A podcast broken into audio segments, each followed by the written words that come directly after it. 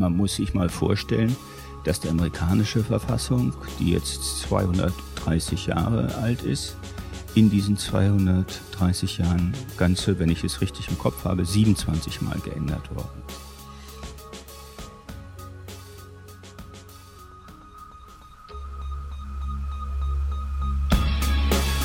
In guter Verfassung. Der Grundgesetz-Podcast.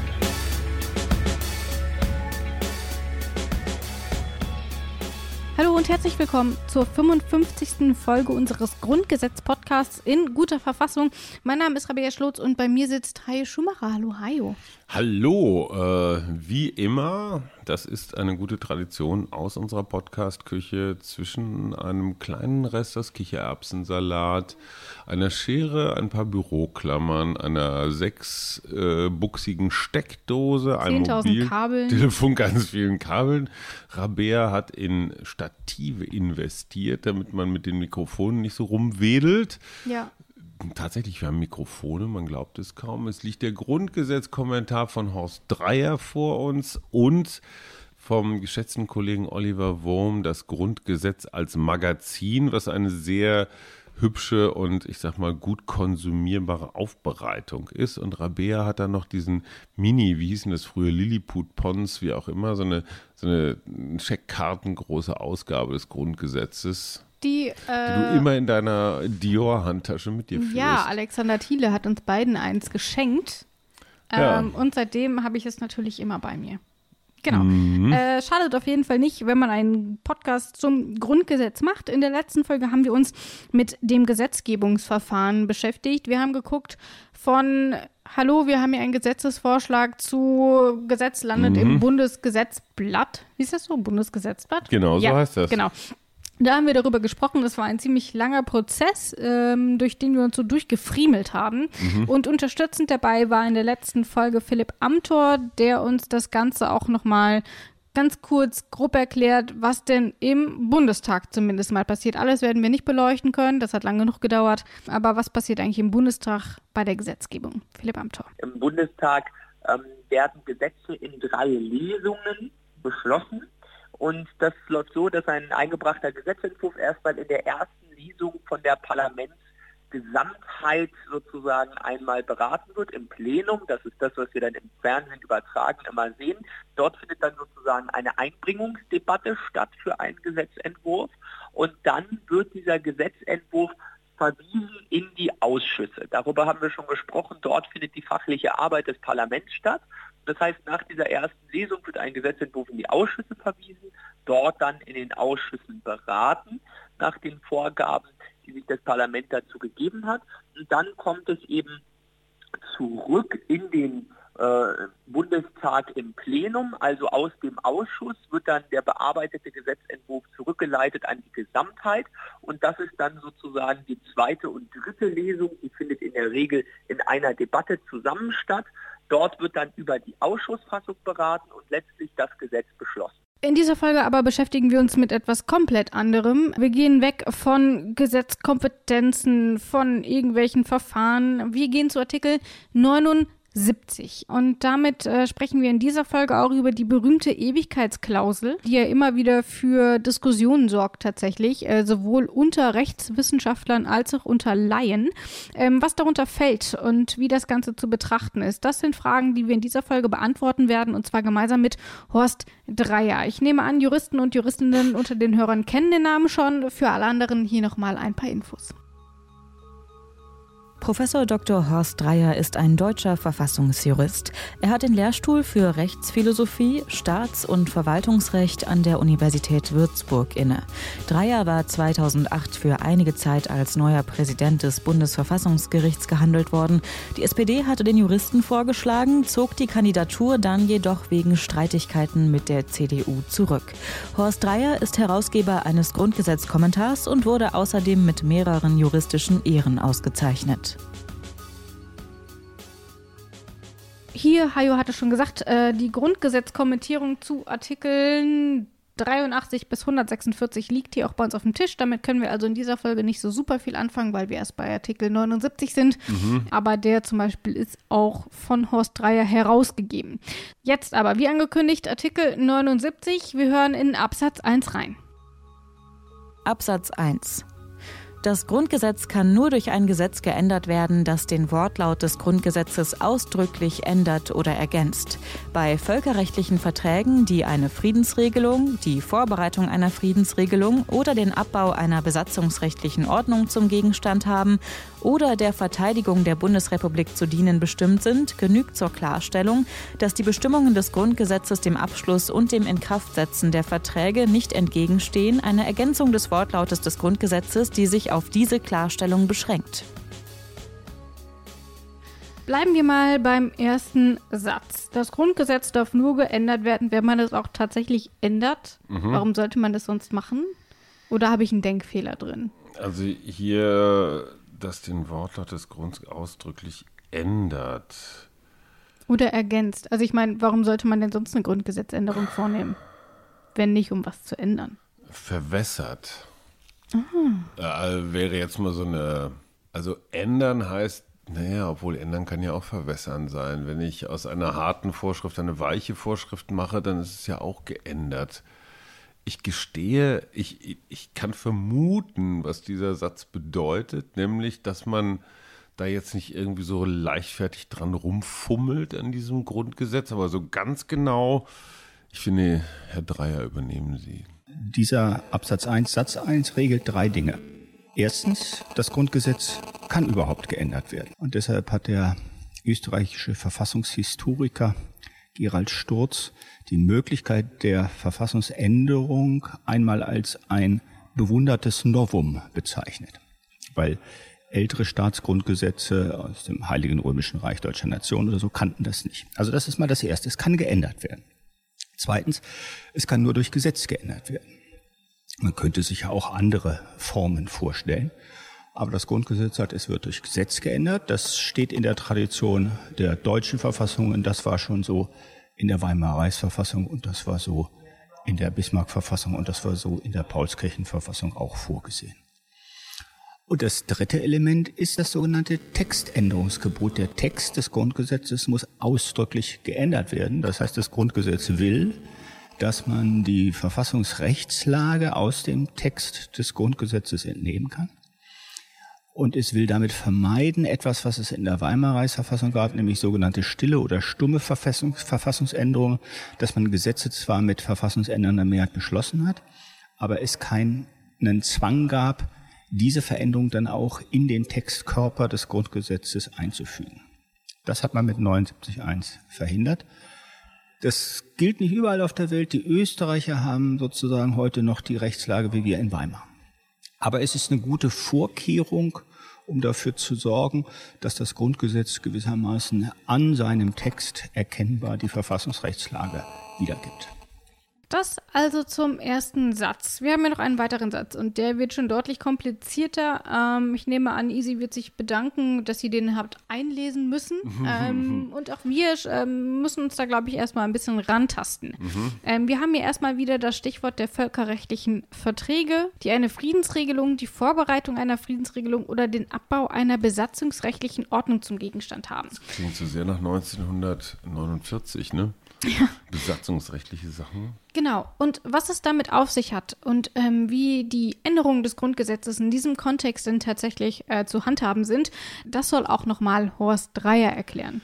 Also dieser merkwürdige und ganz verklausuliert formulierte Satz 2 des Absatzes 1 ist eine Verfassungsänderung. Das stand ursprünglich so nicht im Grundgesetz drin. Und diese Verfassungsänderung hat man herbeigeführt im Zusammenhang mit der Westintegration und der Wiedereinführung einer Wehrverfassung. Und damals gab es große politische Differenzen zwischen Adenauer und der Westintegration und der SPD. Und man wollte mit dieser Klausel sicherstellen, dass bestimmte völkerrechtliche Verträge, die man schließen musste, um Zusammenhang mit der äh, Wehrverfassung, dass die gewissermaßen verfassungsrechtlich nicht angreifbar sind. Die ganz überwiegende Meinung in der Verfassungsrechtswissenschaft ist, entweder man braucht eine solche Bestimmung nicht oder man versteht sie so, wie man sie seinerzeit verstanden wissen wollte, dann ist diese Bestimmung aber ihrerseits verfassungswidrig. Und sie hat keinen Anwendungsbereich. Nun, es können so viele Änderungen geschrieben werden, wenn sie nicht beschlossen werden, mhm. bringen die ehrlich gesagt alle nix. Ja. So. Und deswegen gucken wir doch einfach mal in Absatz 2. Dort steht nämlich drin, äh, wie das Ganze dann auch tatsächlich von einer Idee zum neuen Grundgesetz wird. Mhm. Absatz 2. Ein solches Gesetz bedarf der Zustimmung von zwei Dritteln der Mitglieder des Bundestages und zwei Dritteln der Stimmen des Bundesrates. In den 70 Jahren, in denen es das Grundgesetz jetzt schon gibt, wurde es 63 Mal geändert. Mhm. Insgesamt waren davon 235 Artikel betroffen, also etwas weniger als einmal pro Jahr. Ich kann aber ehrlich gesagt gar nicht einschätzen, ob das jetzt häufig ist oder nicht. Wie würdest du das einschätzen? Ich meine, ich 60 Änderungen? Gesagt, puh, naja, gut, also ein Grundgesetz äh, ändert man jetzt nicht so häufig. Äh, auf der anderen Seite, es gibt ja so viele Sachen, also ich finde es nicht so viel, ehrlich gesagt.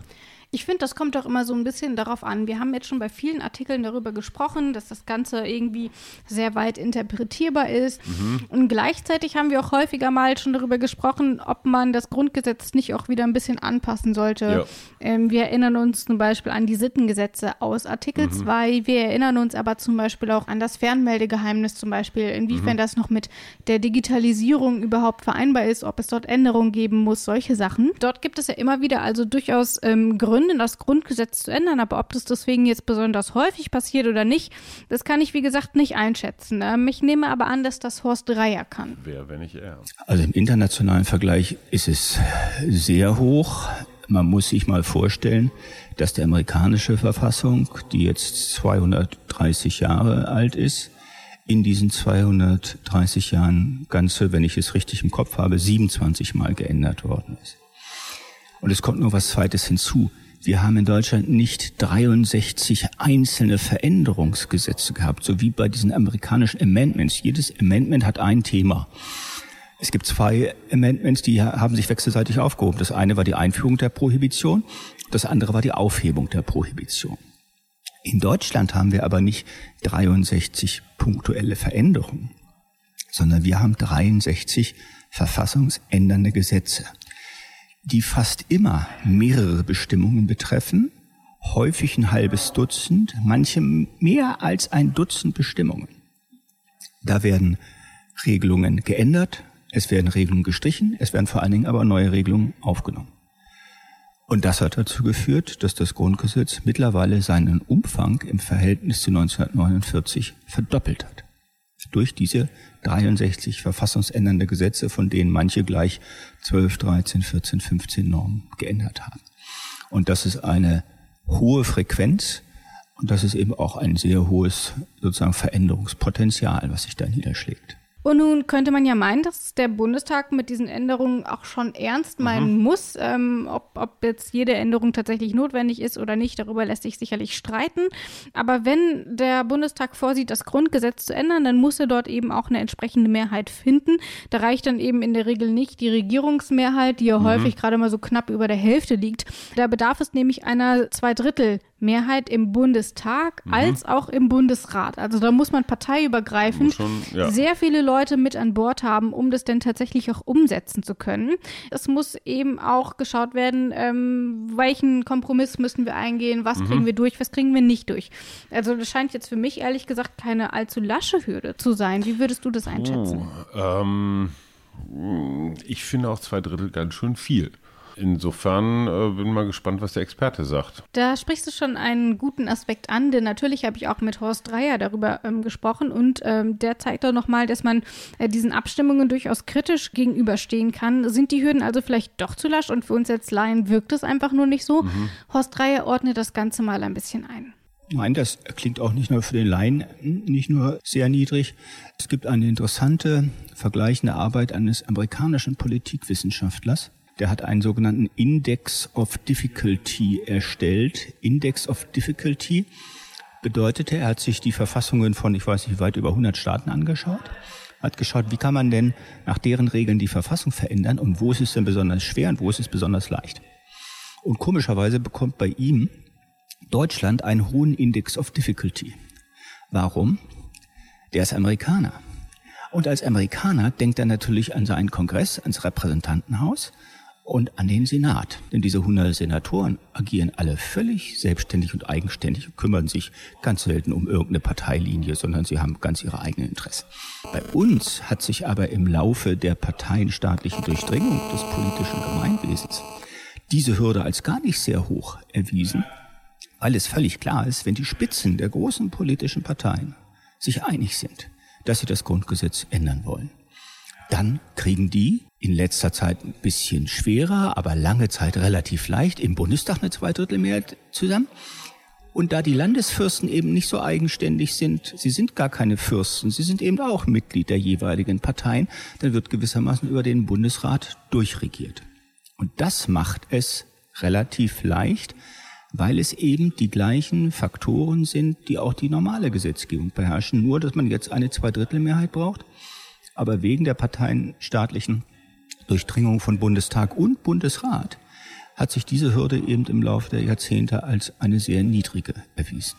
Ich frage mich dann allerdings, ähm, wie man es alternativ gestalten sollte. Also man kann ja dann durchaus darüber sprechen, dass vielleicht die Zweidrittelmehrheit das ausreichende Quorum ist, dass mhm. es zu viele Änderungen gibt. Ähm, die Frage steht durchaus im Raum, was ist eigentlich noch Grundgesetz, wenn es alle Nase lang geändert wird. Mhm. Aber wie dürfte denn dann ein anderes, ein besseres Verfahren aussehen? Ähm, das soll uns natürlich auch nochmal Horst Dreier erklären. Bei uns in Deutschland liegt die Verfassungsänderung ganz und allein in der Hand des normalen Gesetzgebers. Also es und es gibt auch kein spezielles Verfahren. Es gibt keine besonderen Fristen. Es gibt keine besonderen Verfahren. Es gibt keine anderen Akteure. Es gibt keine zusätzlichen Erschwerungen. Es ist ganz im Wege der Gesetze, es vollzieht sich ganz im Wege der Gesetzgebung. Und ich habe manchmal den Eindruck, dass manche der Politiker möglicherweise bei dem einen oder anderen Vorgang gar nicht wissen. Jetzt ist es kein normales Gesetz, kein einfaches Gesetz, sondern jetzt ist es ein Gesetz, Gesetzgebungs, ähm, ein, jetzt ist es ein Gesetzgebungsvorgang, äh, der das Grundgesetz ändert. Und da das so oft passiert, ist es mittlerweile auch schon fast zum Alltagsgeschäft geworden. Wenn man sich das Vorgehen jetzt bei der Erbschaftssteuer, bei der Grundsteuer, Entschuldigung, bei der Grundsteuer äh, anschaut, da hat man eben einen politischen Kompromiss erzielt und gesagt, ja, den können wir jetzt nur realisieren, wenn wir das Grundgesetz ändern. Na, dann ändern wir halt das Grundgesetz. Und das ist eigentlich nicht Sinn der Sache. Jetzt aber zu der Frage, was könnte man denn alternativ vorsehen? Also wenn man sich mal umschaut, Verfassungsvergleichung, Verfassungsgeschichte, sollte man auf jeden Fall den Abstand zur normalen Gesetzgebung erhöhen. Und wenn man eine weitreichende Gemeinsamkeit feststellen kann oder eine sehr, ein sehr verbreitetes Merkmal, was viele demokratische Verfassungsstaaten auszeichnet, beim Vorgang der Gesetzgebung äh, verfassungsändernder Art, dann ist es ein Bezug des Volkes in aller Regel durch ein Referendum. Das heißt, eine Verfassung kann nur geändert werden, wenn das Volk dem auch zustimmt. Das war übrigens so im Herren Chiemseer Verfassungskonvent vorgesehen. Der Herren Chiemseer Verfassungskonvent, also die Institution, die dem Parlamentarischen Rat voranging, hatte das so vorgesehen. Der Parlamentarische Rat hatte das auch lange Zeit so vorgesehen. Und da hätten sie eben den anderen Akteur, von dem ich spreche. Das wäre eben nicht mehr ein normaler Vorgang der Gesetzgebung, sondern jetzt wäre es was Besonderes und man müsste das Volk davon überzeugen.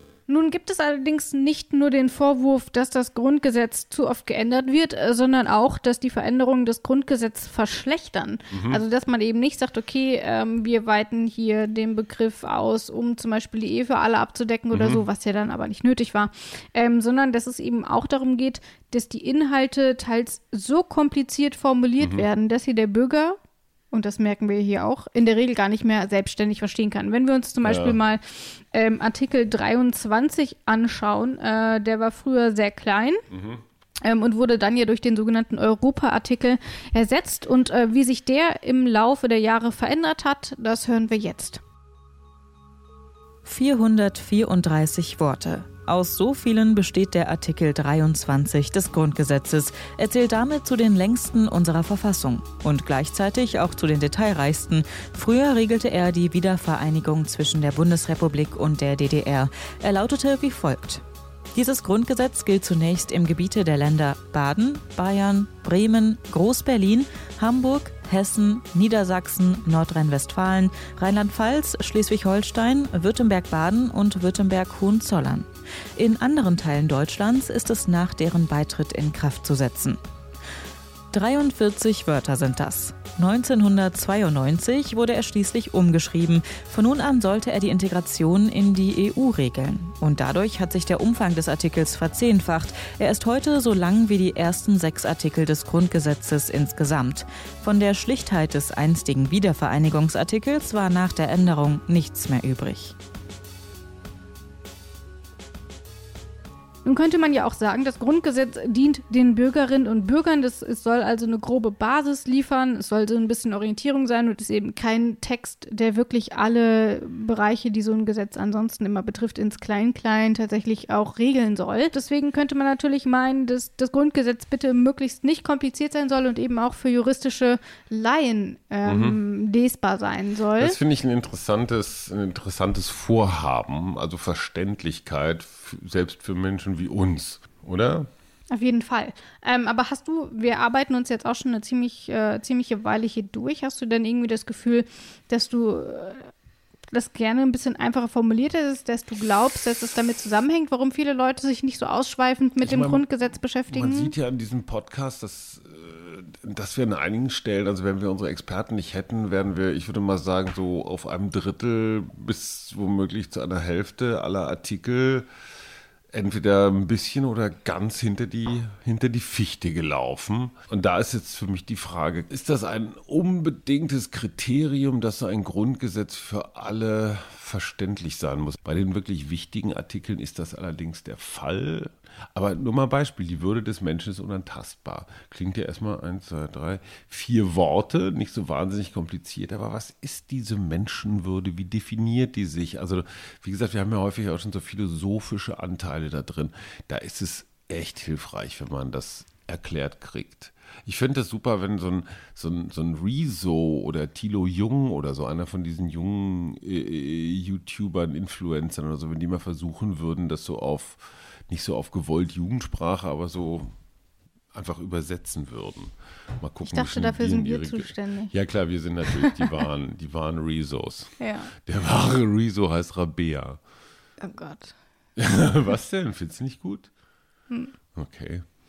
Ähm, aber natürlich ist trotzdem die Frage, wie sieht man das denn unter den Juristen und Juristinnen? Ich meine, wir können jetzt sagen, okay, wir würden gerne unser Grundgesetz besser verstehen, aber vielleicht ist es ja auch notwendig, dass das alles so hochjuristisch Im zum Teil ähm, formuliert ist. Und wie ordnet das eigentlich Horst Dreier ein? Ich habe ihn gefragt und das hat er geantwortet.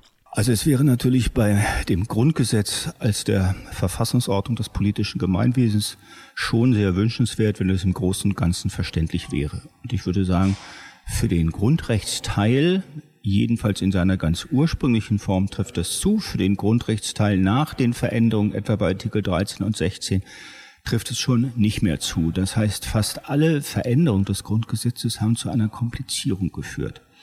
Nun gibt es in der Tat technische Materien wie den Finanzausgleich, wie das Steuersystem, wie teilweise auch die Wehrverfassung und das, äh, die Notstandsverfassung. Das ist kompliziert. Das ist manchmal auch nach dem dritten Lesen noch nicht so richtig klar und für viele Dinge braucht man dann eben auch einen Kommentar oder ein Erläuterungswerk. Nur wie immer gilt auch hier, die Dosis macht das Gift. Und was in den letzten Jahrzehnten, insbesondere äh, mit Föderalismusreform 1 und 2, aber auch schon davor geschehen ist, dass es ein, ein solches Übermaß an Detaillierungssucht, kann man schon manchmal sagen, an einer Detailverliebtheit, die sich aber gar nicht so sehr aus der missverstandenen Liebe zum Detail erklärt, sondern das sind eben Kompromisse, die politische Parteien geschlossen haben und die wollen sie dann gerne im Grundgesetz festlegen. Und deshalb wird die Sache so wahnsinnig technisch, so wahnsinnig kompliziert, so schlecht nachvollziehbar. Und das gilt natürlich insbesondere für die Verhältnisse von Bund und Ländern, denn da geht es immer um Geld. Und die Verteilung des Geldes. Dort kommt es sicherlich auch ein bisschen drauf an, wen man fragt. Es wird mhm. sicherlich einige Juristen oder Juristinnen geben, die sagen, okay, es ist kompliziert. Wieder andere sagen dann, nö, passt eigentlich. Ähm, es ist eben nun mal äh, ein juristischer Text. Da wird man sicherlich ähm, nicht immer die gleiche Antwort kriegen, je nachdem, wie man fragt. Ähm, ein anderes Thema aber, das auch für Diskussionen sorgt, ist das, was in Absatz 3 steht. Absatz 3. Eine Änderung dieses Grundgesetzes, durch welche die Gliederung des Bundes in Länder, die grundsätzliche Mitwirkung der Länder bei der Gesetzgebung oder die in den Artikeln 1 und 20 niedergelegten Grundsätze berührt werden, ist unzulässig. Das, was hier steht, ist also die sogenannte Ewigkeitsklausel. Aber vielleicht sollten wir Haus Dreier erst noch mal kurz erklären lassen, was man denn eigentlich mhm. darunter versteht. Klingt so dramatisch, ne?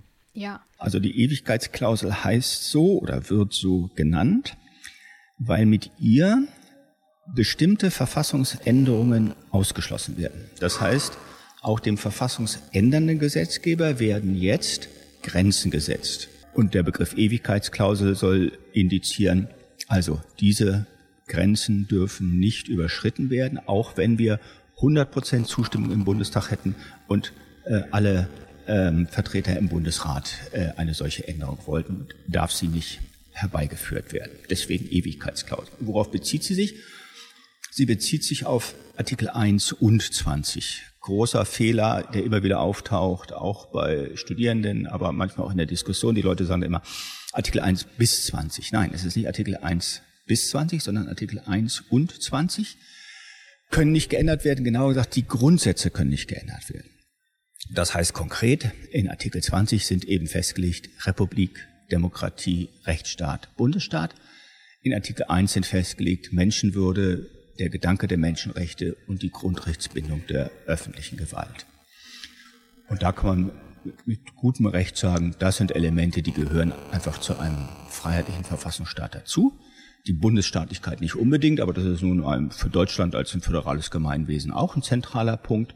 Und diese Grundsätze sollen unangetastet bleiben. Trotzdem muss man sagen, nicht sehr viele Staaten dieser Welt kennen eine solche Ewigkeitsklausel. Also gerade die großen leuchtenden Vorbilder, USA, Frankreich kannten das auch äh, bei der äh, französischen amerikanischen Revolution und den Folgeverfassungen nicht. Was man damit will, ist, es soll sich nicht die Identität des Grundgesetzes und damit der Verfassung der Bundesrepublik Deutschland gewissermaßen in einem schleichenden Verfassungsänderungsprozess ändern, sondern wenn man eine fundamentale Änderung will, dann soll man die auch als Verfassungsbruch und damit als formelle Illegalität ausweisen. Dass der Artikel 79.3 keine Vollkaskoversicherung dagegen sein kann, ist ganz klar. Aber immerhin, man würde die entsprechenden Kräfte dazu zwingen, zu sagen, wir wollen jetzt eine, ein anderes Grundgesetz und eine andere Verfassung. Die hier genannten Grundsätze dürfen nicht abgeschafft werden. Interessanterweise Artikel 79 darf ja, also steht hier nicht drin. Mhm. Dann könnte man natürlich sagen, okay, ich ändere einfach Artikel 79, damit ist die Ewigkeitsklausel vom Tisch und ich und kann dann alles Freifahrt, andere ran. Ja. Ich finde, das hätte man hier vielleicht ein bisschen deutlicher ähm, tatsächlich beschreiben können. Aber vielleicht ist es ja auch tatsächlich so, wie ich es gerade beschrieben habe. Und man kann eben über diesen Umweg erstmal Artikel 79 abzuschaffen, auch einfach dann Artikel 1 und 20 abschaffen. Äh, dann kann man die Gliederung zwischen Ländern und Bund abschaffen. Wie ja. sieht es denn da aus, Horst Dreier? Hat man das einfach vergessen? Hat man hier schlampig gearbeitet oder wie ist das zu werten? Sie können sich an einem einfachen Beispiel machen. Zu welcher Überlegung könnte man jetzt kommen? Wie verhindere ich, dass der 79 Absatz 3 selber geändert wird? Ich schreibe einen Artikel 79 Absatz 4 ins Grundgesetz, in dem drin steht, Artikel 79 3 fällt auch unter die Ewigkeitsklausel. Jetzt kommt der verfassungsändernde Gesetzgeber und schreibt einen Artikel 79 Absatz 5 rein, in dem steht aber dann drin, das darf doch aufgehoben werden. Also sie kommen sozusagen hinter die, äh, sie kommen über diese Logik gewissermaßen der Differenzierung nicht hinweg. Das liegt in der Logik der Unterscheidung zwischen Verfassungsgebung und Verfassungsänderung, dass hier äh, die Ewigkeitsklausel, die vom Verfassungsgeber selber, also damals vom Parlamentarischen Rat, in das Grundgesetz geschrieben wurde, ihrerseits nicht wieder geändert werden kann. Hat das Bundesverfassungsgericht auch mal in einer ganz kurzen, treffenden, knappen Bemerkung völlig richtig niedergeschrieben. Das heißt auch hier nochmal ein Paradebeispiel dafür, wie man ähm, Juristerei interpretieren kann, wie man sie zum Teil auch interpretieren muss.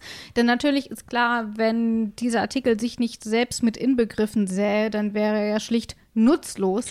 Ähm, weswegen man eben in der Rechtswissenschaft davon ausgeht, dass auch Artikel 79 von dieser umgangssprachlich sogenannten Ewigkeitsklausel mit inbegriffen ist. Aber nun schauen wir uns doch einfach mal an, ähm, was denn davon eigentlich betroffen ist. Ich habe es eben schon gesagt, wir haben Artikel 1 und 20 und das ist ja etwas, was häufig auch von Laien verwechselt wird. Es ist nicht äh, alle Grundrechte, ähm, wie es häufig genannt wird. Es sind nicht Den Artikel haben 1 wir- bis ja, Den Fehler 19. habe ich mal bei Markus Lanz gemacht.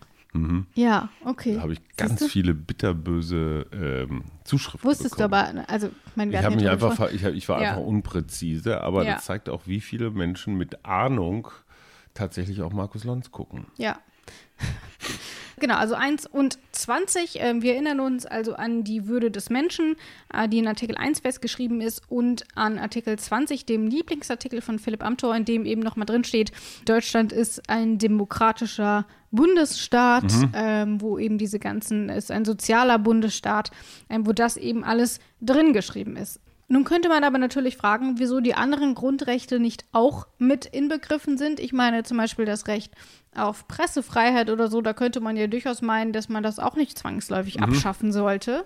Ähm, willst du eine Theorie abliefern? Weil die sich alle aus eins ableiten.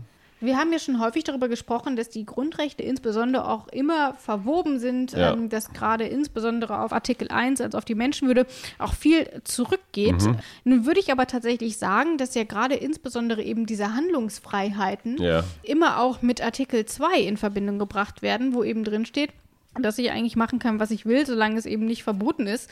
Ähm, und deswegen, das könnte man ja auch abschaffen und damit wären ja auch viele Bereiche dann wieder plötzlich obsolet.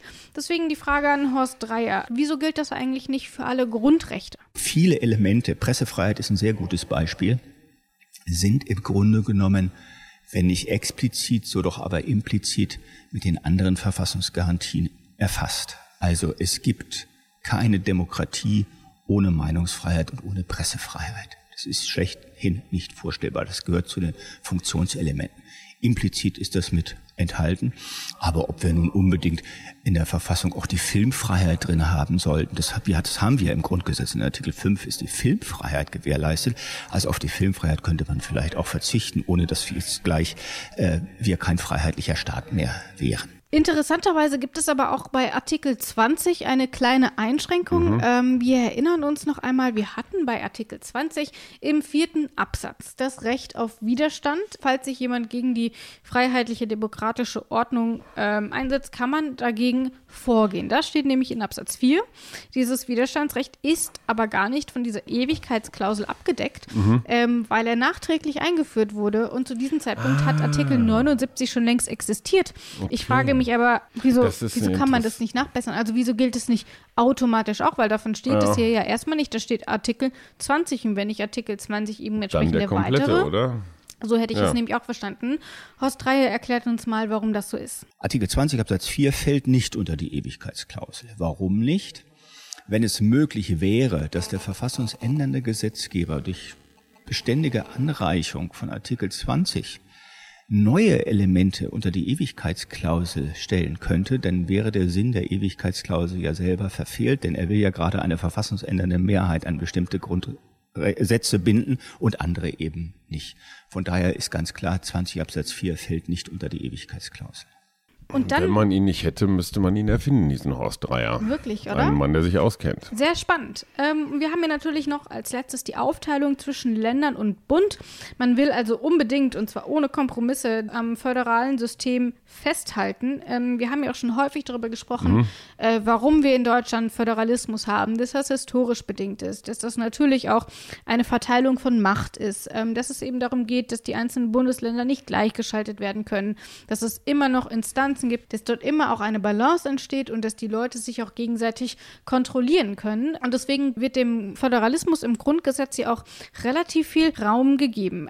Nun frage ich mich aber, ähm, wie sieht es denn überhaupt aus? Ich meine, es muss doch irgendeine Möglichkeit geben, dass man aus dieser Ewigkeitsklausel wieder aussteigt. Und äh, das Hintertürchen habe ich mir überlegt, könnte ja Artikel 146 sein. Du bist auch ein Fuchs. Das ist der letzte Artikel im Grundgesetz. Mhm. Ähm, und dort geht es ja darum, dass man sich auch eine neue Verfassung geben kann. Mhm. So. Äh, das ist etwas, worauf wir im Detail noch einmal auch mit Horst Dreier netterweise eingehen werden. Der hat diesen Artikel nämlich auch übernommen. Aber ich frage mich ja, man könnte diesen ganzen Bums mit Menschenwürde darf nicht abgeschafft werden, doch auch einfach umgehen, indem man eine neue Verfassung erlässt. Mhm. Ähm, und da schreibt man das dann einfach nicht mehr rein. Ich meine, da wird man auch dann frei sein, was man da reinschreiben kann. Da kann man den Föderalismus weglassen. Da kann man den, dann kann man äh, die Demokratie weglassen. Geht das nicht? Also gilt die Ewigkeitsklausel nur für dieses Grundgesetz, meinst du, und hat keinen automatischen Fortbestand für irgendein nächstes theoretisches Verfassungswerk. Mhm. Äh, ja. Ich also hier halt steht nichts, hier steht nichts davon, dass ich, also Ewigkeits, Ewigkeit ist ja schwer relativierbar. Äh, wenn man sich eine neue Verfassung gibt, gelten dann Bestandteile der alten Regelung weiter? Eigentlich nicht. Auf der anderen Eigentlich Seite, nicht. ewig ist ewig. Ne? Jetzt du. Ja, nicht jetzt ich. Jetzt Horst Dreier. Der soll uns das doch mal erklären. Also wir haben in der Tat die Möglichkeit, uns eine neue Verfassung zu geben, weil der Schlussartikel des Grundgesetzes, Artikel 146, diese Möglichkeit weiterhin offen lässt. Das ist zwar von vielen meiner Kollegen bestritten worden, aber das dürfte mittlerweile die herrschende Auffassung sein, weil auch das Bundesverfassungsgericht sich der Meinung angeschlossen hat, dass der Artikel 146 weiterhin einen Regelungsgehalt hat. Und er hat den Regelungsgehalt, dass das deutsche Volk sich in freier Selbstbestimmung, das ist allerdings sehr wichtig, in freier Selbstbestimmung eine neue Verfassung geben kann. Diese neue Verfassung könnte natürlich anders aussehen als das Grundgesetz. Und es wäre überhaupt kein Drama und kein Beinbruch, wenn es da zum Beispiel keine Ewigkeitsklausel mehr gäbe, dann hätten wir eben das Gleiche, was wir in den meisten anderen freiheitlichen Verfassungen der Welt haben. Die Schweizer haben auch keine Ewigkeitsklausel, äh, die Österreicher nicht, die Franzosen nicht, die Amerikaner nicht. Und natürlich ist theoretisch denkbar, dass ein Volk sich in freier Selbstbestimmung eine unfreie Verfassung gibt. Für besonders wahrscheinlich halte ich das allerdings nicht. Und ich glaube auch nicht, dass eine neue Verfassung, wenn wir sie erarbeiten äh, würden, sich sehr weit von den Grundprinzipien, die das Grundgesetz auszeichnet, entfernen würde. Ich glaube, das wäre auf jeden Fall eine Demokratie, ein Rechtsstaat, es wäre auf jeden Fall ein Sozialstaat. Gewiss wäre es auch wieder ein föderales Gemeinwesen. Vermutlich hätten wir ein paar mehr soziale Grundrechte als im Augenblick. Aber die haben wir in der EU-Grundrechtecharta und in fast allen Verfassungen der Bundesländer auch. Warum denn nicht? Die stehen ja auch im Übrigen äh, schon in der äh, UN-Menschenrechtserklärung von 1948. Also ich glaube, das Gesicht wäre kein besonders anderes. Es wäre vielleicht eins ohne Ewigkeitsklausel, aber das wäre vergleichsweise unschädlich. Das ist im Prinzip, das ist im Prinzip wirklich wirklich die spannende Frage, wenn man mit größtmöglicher krimineller Energie sich dieses Grundgesetz anguckt. An welchen Stellen könntest du jetzt das Ding so aushebeln, dass du dann doch wieder eine Diktatur einführst? Da, da würde ich gerne mit Alex Thiele nochmal drüber, drüber reden. So. Wir, wir, wir sind so die Panzerknacker und wollen, und wollen das Grundgesetz abschaffen. Wie geht ja. das? Ja, ne? Spannend ja. oder nicht spannend? Ich, ich finde es total keine spannend. Tipps geben, wie du hier ich, unser Grundgesetz abschließt. Nein, ich will es ja nicht wirklich. Ich will nur wissen, wo sind die Schwa also wo müssen wir als gute Demokraten besonders achtsam, besonders aufmerksam sein, ja. wenn einer, weißt du, manchmal wird so an Dingen rumgefummelt, deren Bedeutung der Laie, also ich zum Beispiel gar nicht so checke. Mhm. Ja, ich sage nur mal, was weiß ich, unabhängige Gerichtsbarkeit oder sowas. Ne? Gibt schon so, so Hintertüren. Aber ich denke, Alexander Thiele wird es begrüßen, wenn wir so denken, weil er auch so drauf ist. Ich ja. frage mich dann auch, ob die Väter oder Eltern des Grundgesetzes auch da so gesessen haben und haben überlegt, so wo sind die Schwachstellen, wo müssen wir noch was Sicherlich. einziehen, schon, oder? Ja. So ein bisschen und, wie Brandschutzbeauftragte, und, so wo kann was passieren? Ja, und dieser Absatz 3 hier von Artikel 79 ist natürlich einer dieser, dieser genau. Schutzmechanismen, ja. dass man gesagt hat, okay, Entschuldigung, vielleicht sollten wir eine Regelung dazu schaffen, dass einer nicht auf die Idee kommt, die Menschen wieder abzuschaffen. Okay, machen wir doch hier. Und von daher ist es irgendwie ganz interessant, dass man dort eben nochmal sagt, ja, das Grundgesetz kann geändert werden, aber eben nur bis zu einem gewissen Punkt. Und es gibt manche Bereiche, da kannst, also das ist jetzt halt so. Da muss man hm. jetzt halt irgendwie durch als Bundesrepublik Deutschland. Ja. Ähm, und da wollen wir eben nicht, dass dort irgendeiner, der an der Macht ist, plötzlich die Möglichkeit hat, diese Grundsätze auszuhebeln. Ja. Ähm, wie man das aber grundsätzlich machen kann, das wird natürlich auch in den restlichen Folgen dieses Podcasts immer mal wieder eine Rolle spielen. Natürlich dann auch nochmal, wenn wir insbesondere nochmal über Artikel 146 sprechen, also dem letzten Artikel hier in diesem Podcast, also die 100. Folge, ähm, wo es eben darum geht, wie wir uns eigentlich eine neue Verfassung auch geben könnten, mhm. ähm, welche Bedingungen es dort gibt. Es gibt ja zum Beispiel auch die Diskussion, ob der Artikel nicht sowieso schon obsolet ist, weil zum Beispiel die deutsche Wiedervereinigung und so da drin mhm. steht, solche Sachen. Genau. All das werden wir also noch besprechen, aber nicht mehr heute. Für heute sind wir erstmal fertig.